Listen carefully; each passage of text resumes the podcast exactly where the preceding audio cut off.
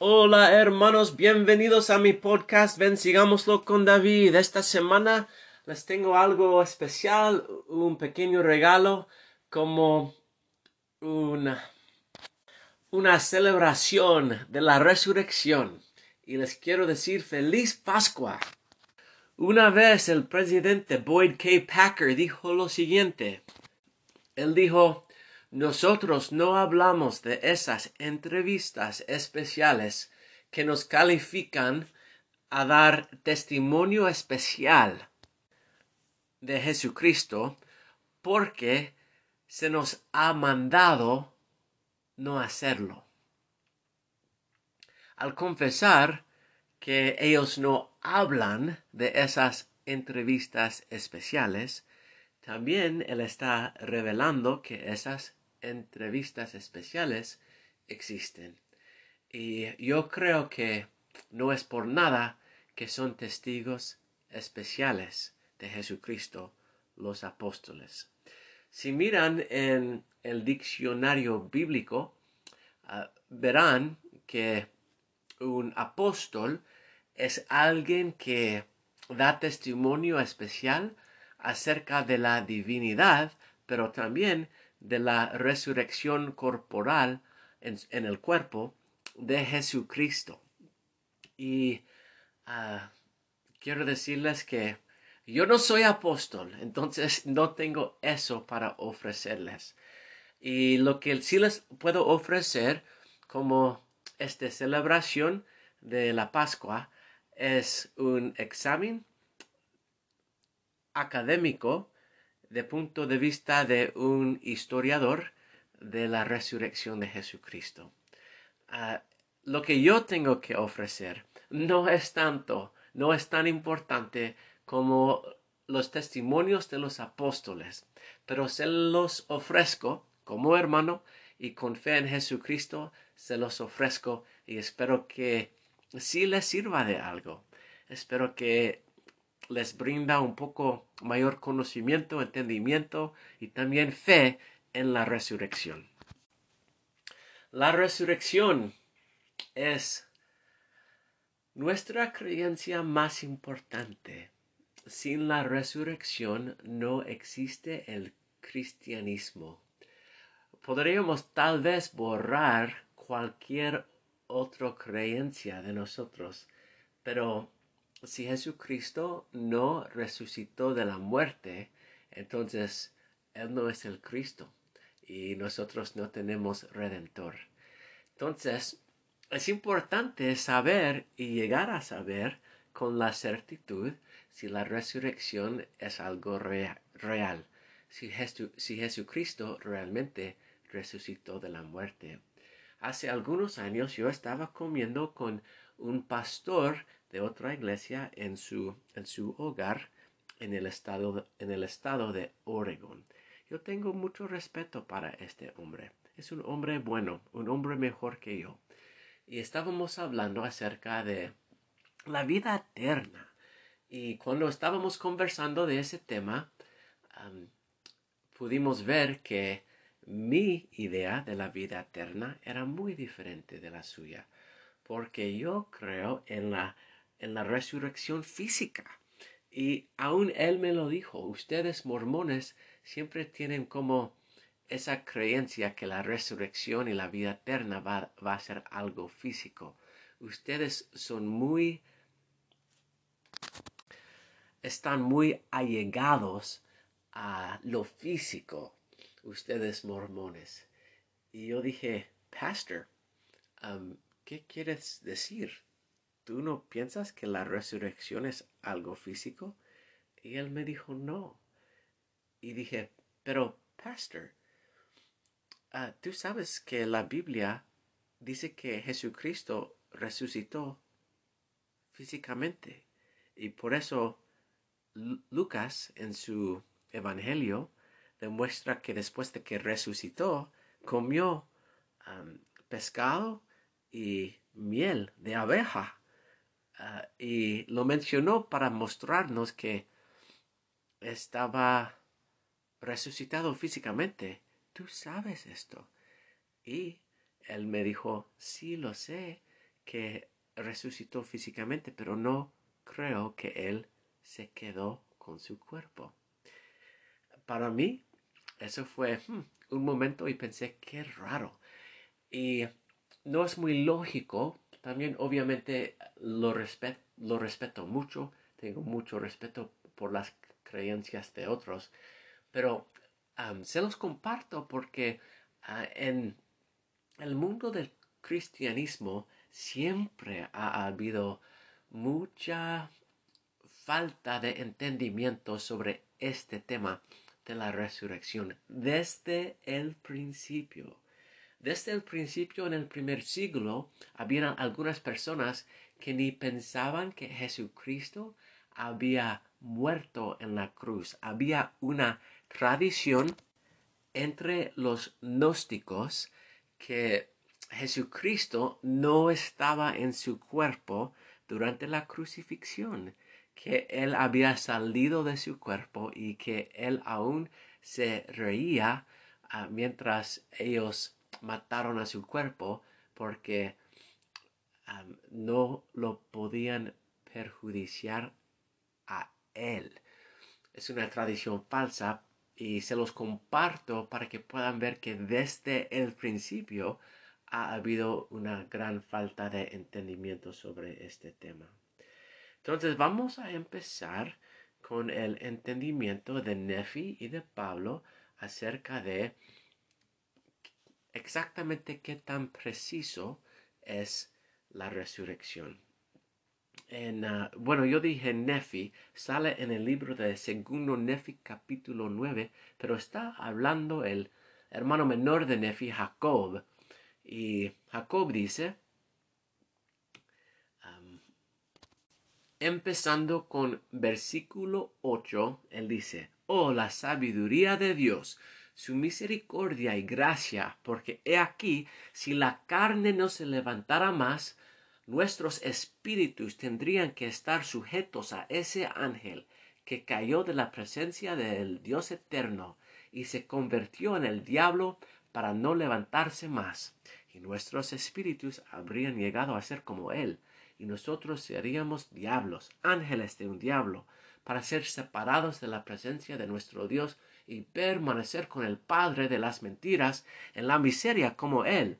Sí, iguales a ese ser que engañó a nuestros primeros padres, quien, quien se transforma casi en ángel de luz eh, incita a los hijos de los hombres a combinaciones secretas de asesinato y a toda especie de obras secretas de tinieblas.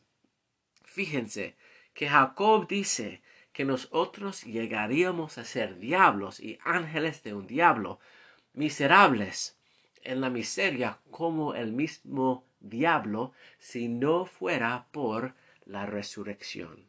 Ahora vamos a, leer lo que dice el apóstol Pablo acerca de si no hubiera la resurrección.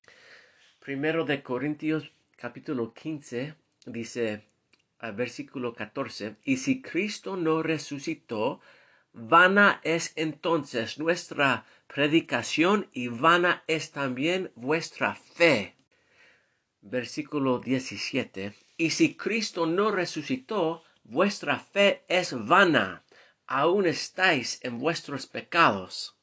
Y finalmente, en versículo 19, si solamente en esta vida tenemos esperanza en Cristo, somos los más dignos de lástima de todos los hombres.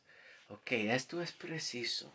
Él dice que la fe es vana si Jesucristo no resucitó y eso es verdad si Jesucristo no resucitó, nuestra religión es como creer en Santa Claus. Es una imaginación, estamos pretendiendo, pretendiendo nomás.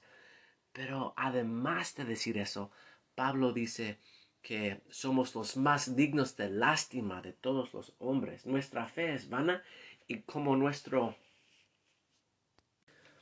nuestra misma vida ni tiene propósito como nuestra vida es una burla, es nada, es una vergüenza. Si creemos en Cristo, sin que Él resucitara. Entonces, es, esa es, la introducción a la resurrección que nos dan Jacob y Pablo. Entonces, vamos a empezar nuestro estudio de la resurrección para comprobar que la, que la resurrección es un hecho real, no solo un hecho de nuestra fe.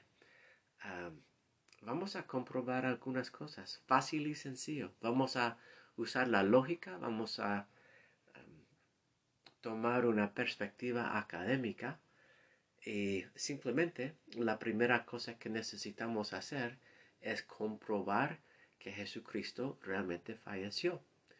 Es la primera cosa. Entonces vamos a hablar acerca de ese tema por algunos minutos breves para verificar si por lo que podemos ver en las escrituras si realmente falleció Jesucristo. Entonces Jesucristo salió de ese salón donde habían tomado de la Santa Cena, entró en el jardín de Getsemaní y allí Jesucristo sangró de cada poro. Esta es una condición médica que se llama hematidrosis y ocurre cuando alguien está experimentando dolor psicológico en una manera muy grande. lo que sucede es que la ansiedad severa causa que un químico dentro del cuerpo destruye los pequeñitos, pequeñitos venas de sangre en, en las glándulas sudoríparas. Y después cuando sale el sudor, también sale sangre. Obviamente esto sería muy doloroso. Es una condición médica. Es raro, pero sí ocurre. Sí ocurre. Y lo que pasa después de eso es que la piel llega a ser muy, muy frágil. Entonces la próxima parte de la tortura de Jesucristo hubiera sido aún más doloroso cuando lo pegaron con el látigo. Ah, un látigo de los soldados romanos ah, tenía pedacitos de vidrio y de piedra y de hueso en los látigos. Y ah, el costumbre era que el víctima que iba a ser crucificado antes de la crucifixión recibiría 39 azotes del látigo. La tradición romana era que si alguien recibiría 40 azotes, entonces morirían. Y el punto de la crucifixión era que la víctima experimentara la mayor cantidad de dolor posible sin desmayarse, sin que, sin que el cuerpo entra en shock. Entonces, normalmente las víctimas de la crucifixión recibieron 39 azotes con un látigo y 39 es bastante, con pedacitos de vidrio, de hueso, de piedra. En el látigo sucede que, especialmente en la condición débil de la piel de Jesucristo, esto seguramente rompió su espalda desde su cuello hasta, hasta la parte de encima de su, de su pompis y los académicos dicen que hubiera obviamente roto su piel, pero también su carne o sus músculos hasta el hueso a veces. Eh, entonces Jesucristo estaría en un estado muy mal después de haber recibido 39 azotes. Él estaba sangrando fuertemente y él estaba en mucho dolor. Y en ese estado lo obligaron a cargar su cruz en el monte, su propia cruz. Ahora, ustedes recuerdan que Jesucristo, al cargar su cruz al monte, desmayó. Y esto es evidencia que él estaba experimentando el shock hipovolémico por haber perdido tanto sangre. Hipo significa bajo, vol significa volumen, se refiere a la sangre. Este tipo de shock ocurre cuando alguien tiene bajo volumen de sangre. Y obviamente después de que eso pasó, los soldados obligaron a otro a llevar la cruz hasta Golgotha. Después lo que ocurrió fue bien difícil. Ellos hubieran puesto clavos en sus manos, en sus muñecas y en sus pies. En estos tres lugares hay grupos de nervios. Les invito a que hagan ahora un experimento mientras que me están escuchando. Por favor, toman uno de sus, una de sus muñecas, muñecas, lo siento, y que la aprietan muy, muy fuerte, lo más fuerte que puedan. Ustedes no podrán hacerlo. Ustedes no podrán apretarlo tan fuerte como sus fuerzas les permita porque duele. Duele porque en las muñecas, manos y pies donde hubieran puesto los clavos hay grupos de nervios. Esta parte fue una de las partes más dolorosas de la crucifixión. La palabra atroz en español se traduce en inglés excruciating. En medio de esa palabra excruciating, ustedes pueden escuchar la palabra cruz. La palabra excruciating en inglés significa, significa de la cruz. Un dolor tan inmenso que se compara a ese dolor de la cruz cuando ponían clavos en las muñecas, los manos y los pies es un dolor sumamente grande. Después de que lo clavaron en la cruz, en las manos y en las muñecas, lo levantaron en la cruz. la parte de la cruz horizontal lo pusieron en la parte vertical y después de haberlo hecho clavaron sus pies. Ah, extendieron sus manos a tal grado que, que sus hombros fueron dislocados, dislocados. El Salmo 22 es un salmo que en una forma muy singular es una profecía muy singular acerca de esta escena en la cruz. Y una cosa que dice el Salmo 22 es, todos mis huesos están dislocados.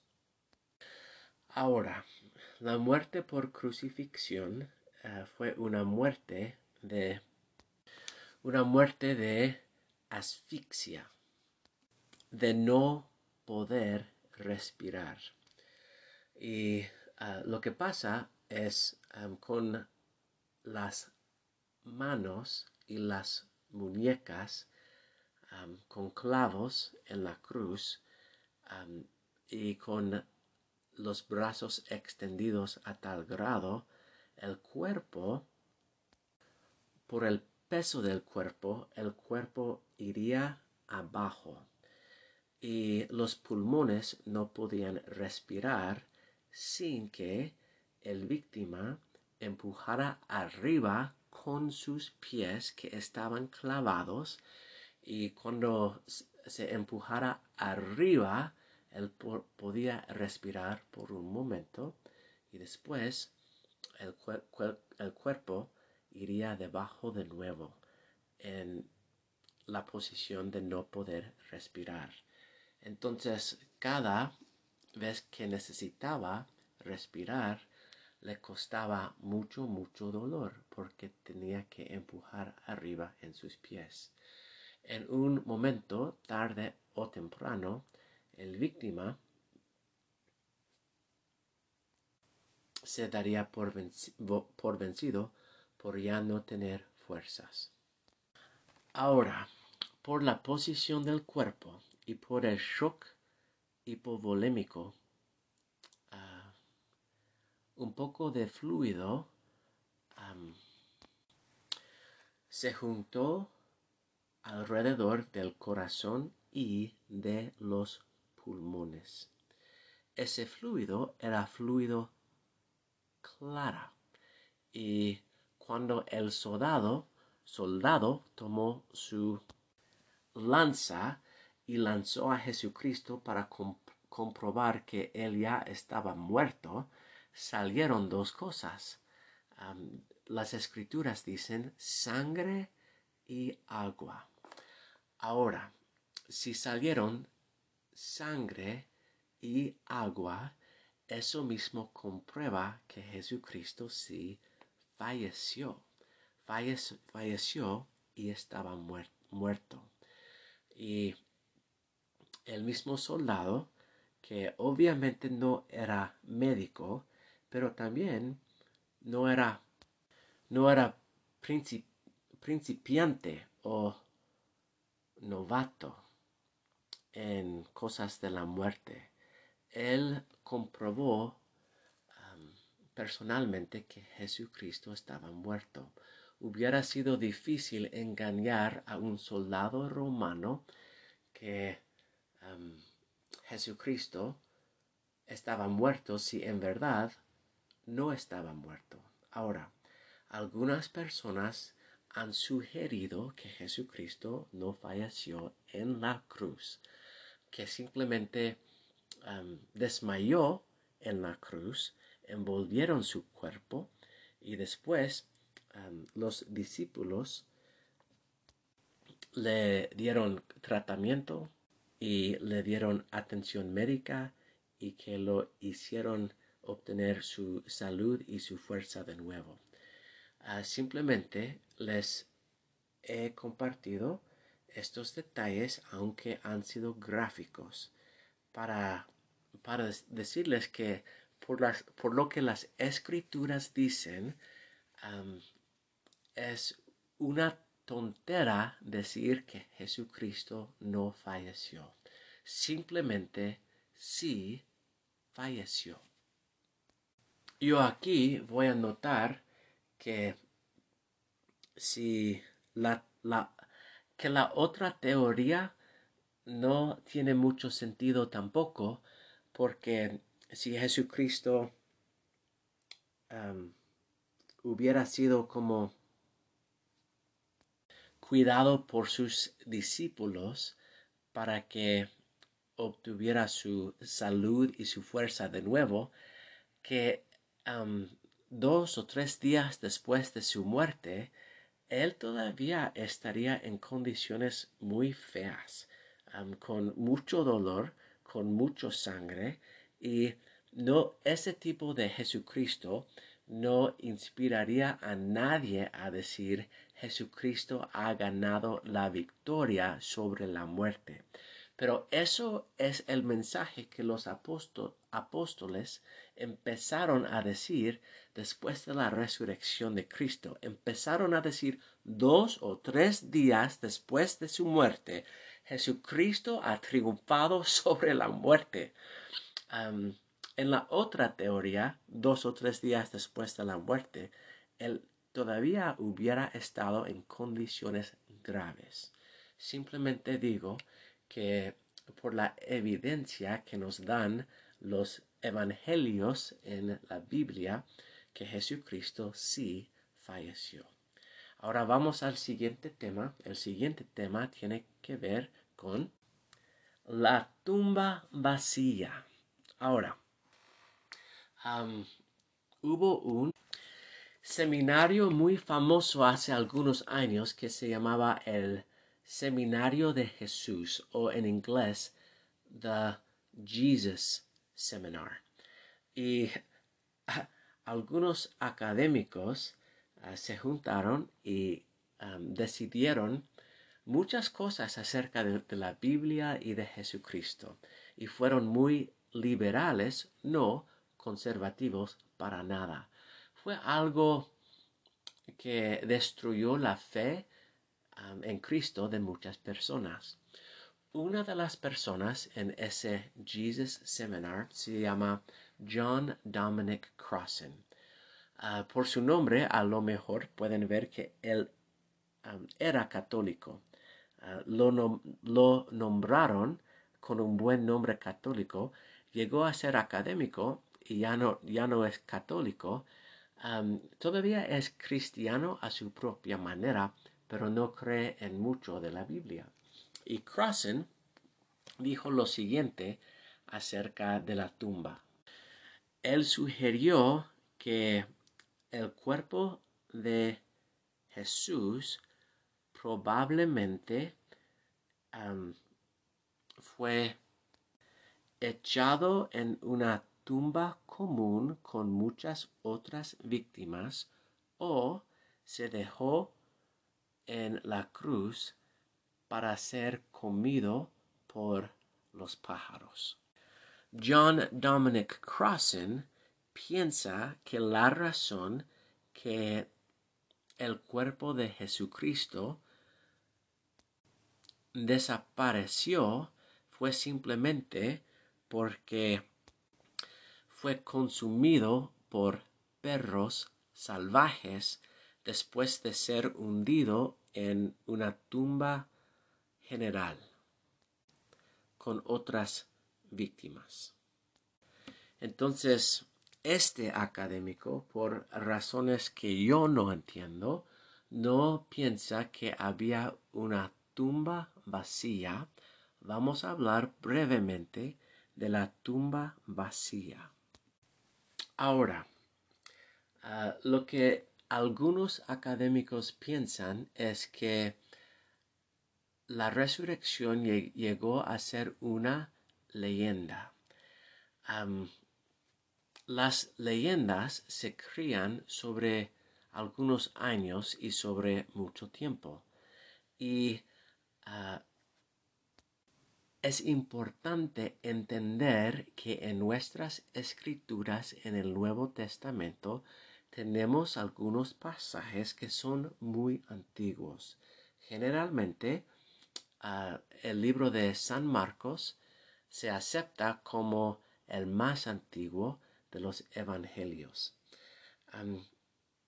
interesantemente, eh, en el capítulo 16 de Marco, en nuestras escrituras hay 20 versículos, pero en los manuscritos más antiguos de Marco, el libro de Marco termina con versículo 8. Pero aún en estos ah, primeros ocho versículos, entonces lo que Marco originalmente no nos dice, no nos cuenta, fue de la apariencia de Jesucristo a María Magdalene y las otras. no, no nos cuenta acerca de eso, ni acerca de dos otras apariencias que salen en Marco 16, pero el Marco original todavía tiene la tumba vacía. Escuchan por favor versículo 6. Pero él les dijo, no os asustéis, buscáis a Jesús Nazareno, el que fue crucificado ha resucitado, no está aquí. he aquí el lugar donde le pusieron. Entonces sí tiene una tumba vacía.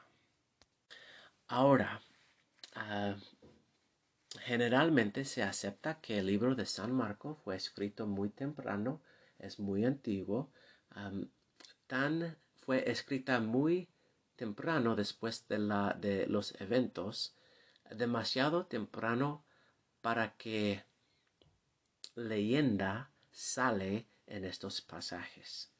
Ahora, hay otro pasaje en primero de Corintios 15 que los académicos, generalmente todos, aun los escépticos, aceptan estas, estos versículos como un credo cristiano más antiguo que los escritos de Marcos. Y Pablo va a citar o recitar este credo en primero de Corintios,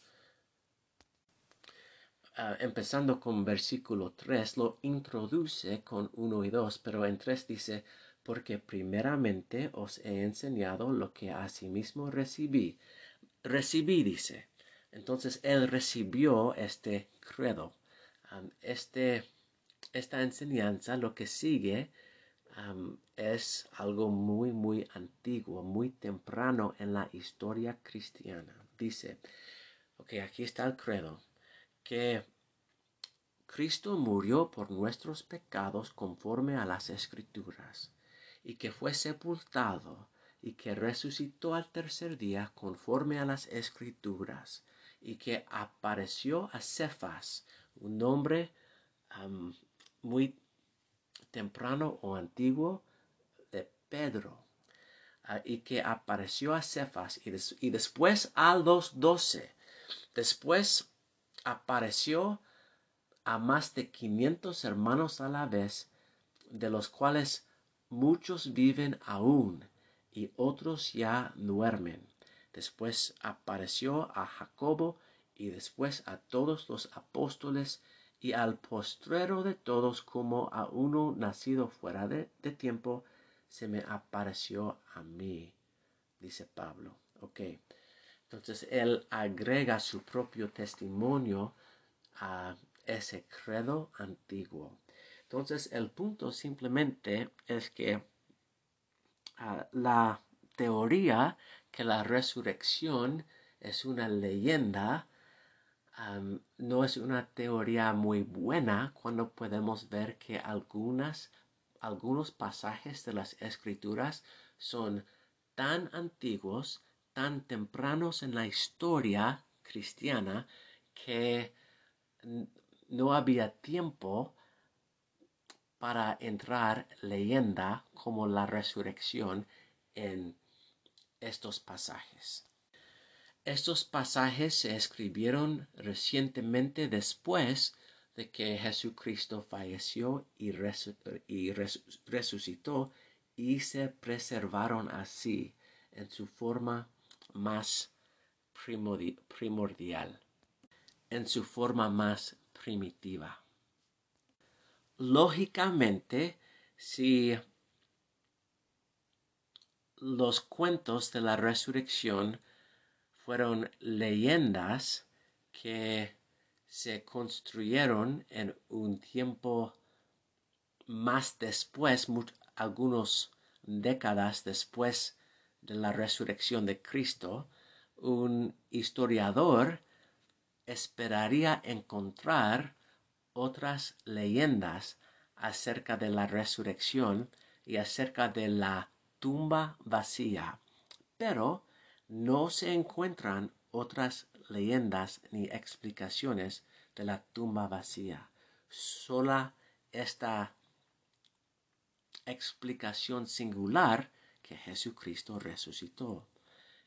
significa que no es leyenda, pero simplemente que se preservó el hecho desde los tiempos más primitivos de los cristianos un académico que se llama John A.T. Robinson, que, es un académico de la Universidad de Cambridge, ah, simplemente dice, que el hecho de que el cuerpo de Jesucristo fue puesto en una tumba es uno de los hechos mejor atestiguados que tenemos acerca de Jesucristo de un, un punto de vista histórico.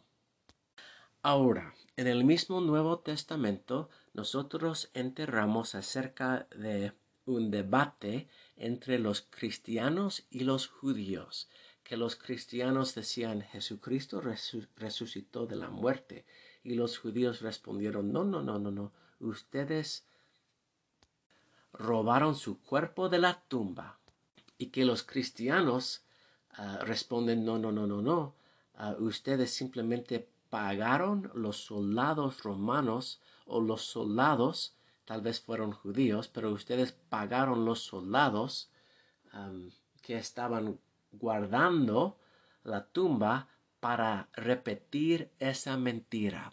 Entonces tenemos ese debate y el mismo hecho que ese debate existe ah, comprueba que había un debate acerca de por qué está vacía la tumba el debate comprueba que la tumba estaba vacía.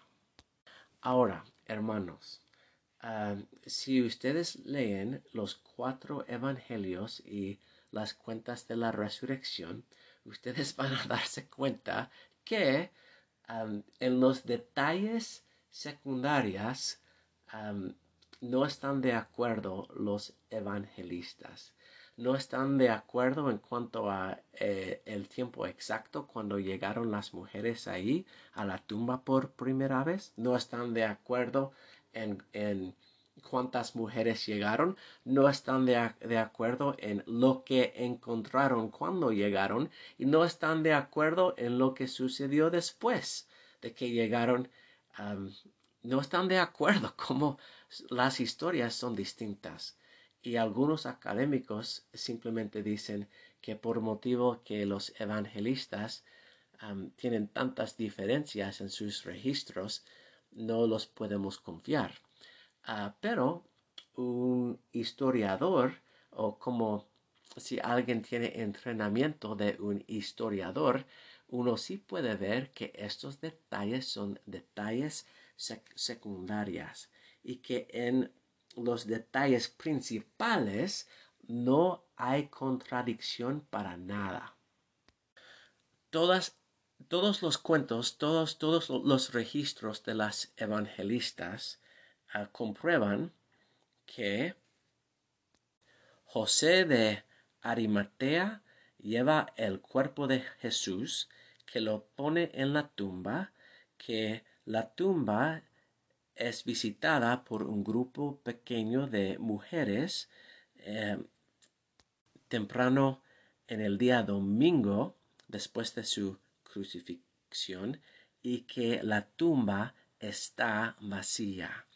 Todos también comprueban que ellos ven ángeles, ellas bien ven ángeles que dicen que Jesucristo está resucitado. Entonces, estos hechos principales están iguales en todos los evangelios y el historiador va a decir, ah, tal vez ah, no están de acuerdo en los detalles secundarios, pero por motivo de que en lo principal están de acuerdo, entonces estos testimonios son buenos en, los hechos principales. Esto es interesante y esto es importante. Finalmente, simplemente quiero notar que el sitio de la tumba de Jesucristo en su tiempo fue conocido y reconocido a los cristianos y a los judíos. Entonces, si alguien quería decir, mira, Jesucristo no, no resucitó, en ese momento cuando los apóstoles empezaron a predicarlo, ah, ellos podrían, pudieron haber vuelto a la tumba y, y simplemente decir, oiga, aquí está el cuerpo de Jesús. Nadie lo hizo. Y este hecho comprueba mi segundo punto y mi, segundo punto es fácil, es sencillo, es simple y es esto. la tumba estaba vacía. Ahora, voy a terminar ah, con mi tercer punto. Mi tercer punto es lo siguiente. Ah, primero voy a revisar.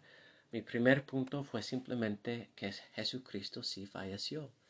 Ah, segundo, fue tumbado en la tumba, pero al tercer día la tumba estaba vacía.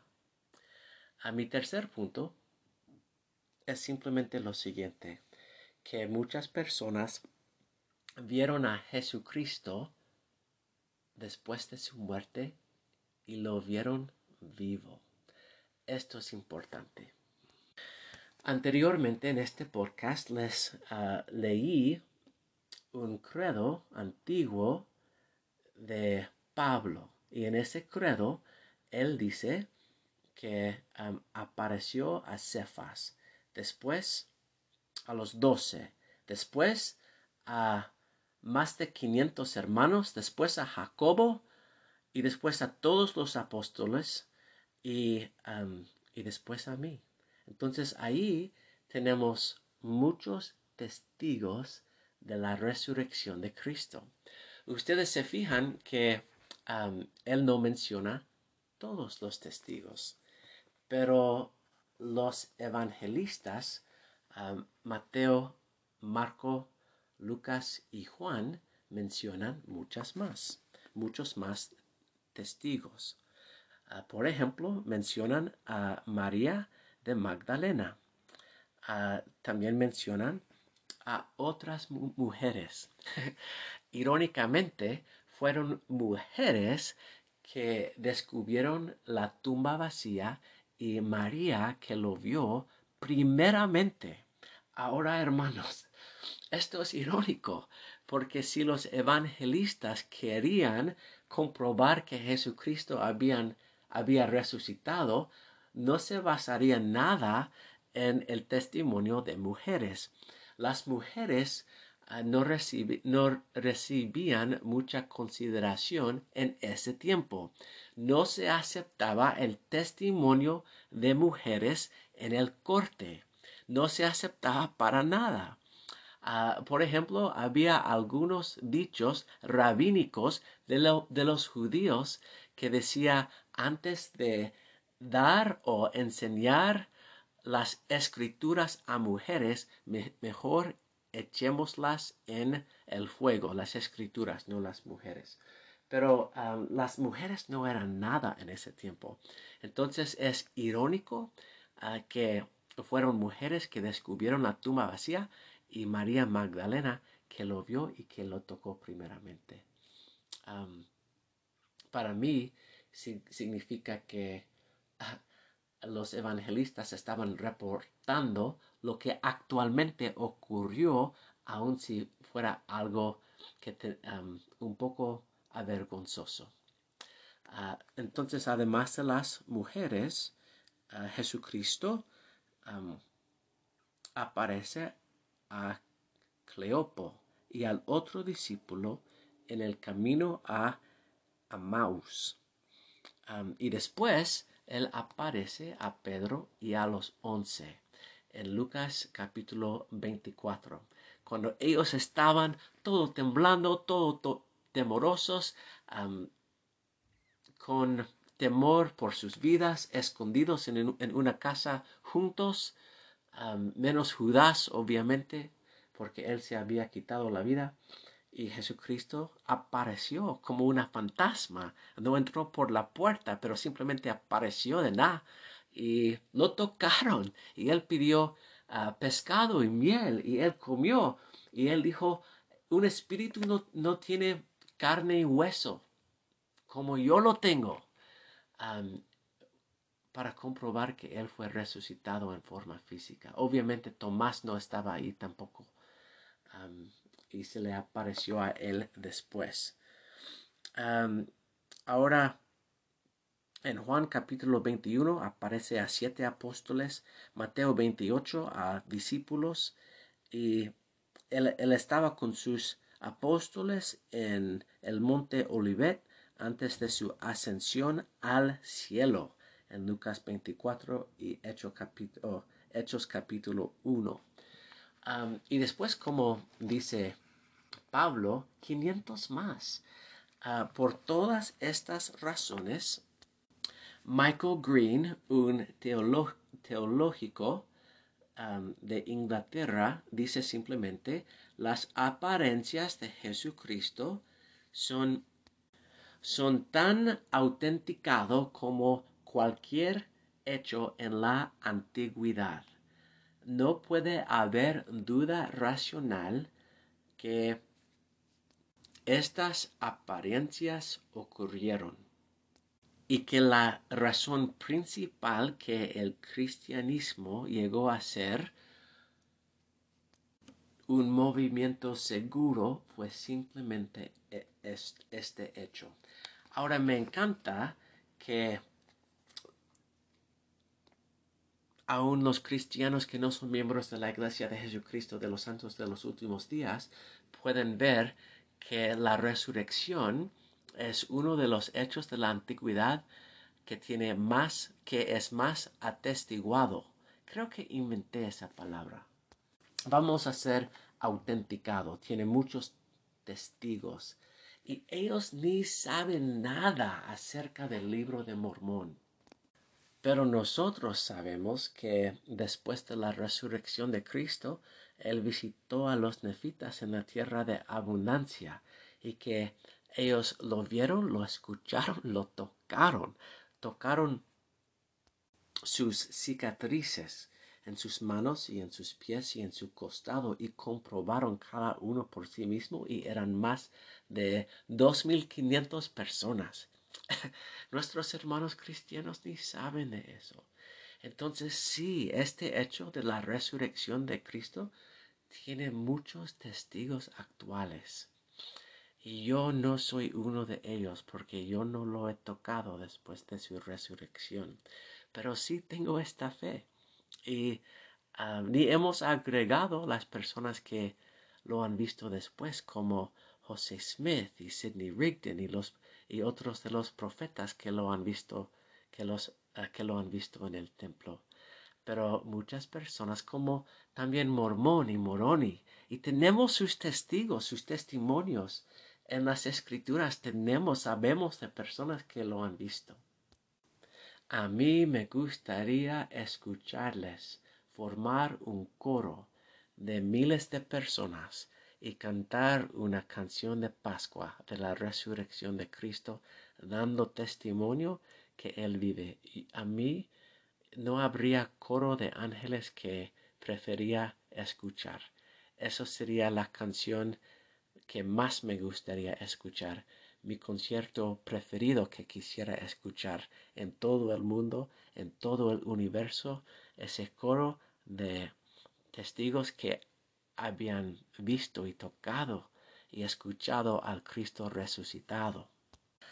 Ahora, San Marco en su forma original termina con la tumba vacía y con un ángel prometiendo ustedes van a ver a Jesús, pero ahí termina. Y el que está leyendo recibe una tarea, un desafío de contestar una pregunta. Una pregunta que el texto de Marco no contesta originalmente. Simplemente, ¿fue Jesucristo resucitado? Es la pregunta que Marco deja que el leedor contesta por sí mismo. Yo voy a hacer algo parecido, yo voy a hacer algo parecido en este podcast. lo que yo he hecho hoy es ah, de, punto de vista de académicos y de historiadores. Les he demostrado que Jesucristo murió, que fue sepultado y que Tres días después la tumba estaba vacía. También les he demostrado que a muchos testigos lo vieron, lo escucharon, lo tocaron en vivo en su cuerpo después de su muerte. Ah, para mí, esto es suficiente para comprobar Dios ha sido muy bondadoso, generoso con nosotros en comprobar que Jesucristo resucitó. Pero les dejo con una pregunta. Y esta pregunta ha sido una de mis búsquedas más importantes, más grandes de mi vida. Y no lo podía contestar por muchos años me recuerdo estudiando y orando de rodilla y orando y estudiando de nuevo, haciéndome esta pregunta. Jesucristo resucitó. Está bien. ¿Por qué importa? En el nombre de Jesucristo. Amén.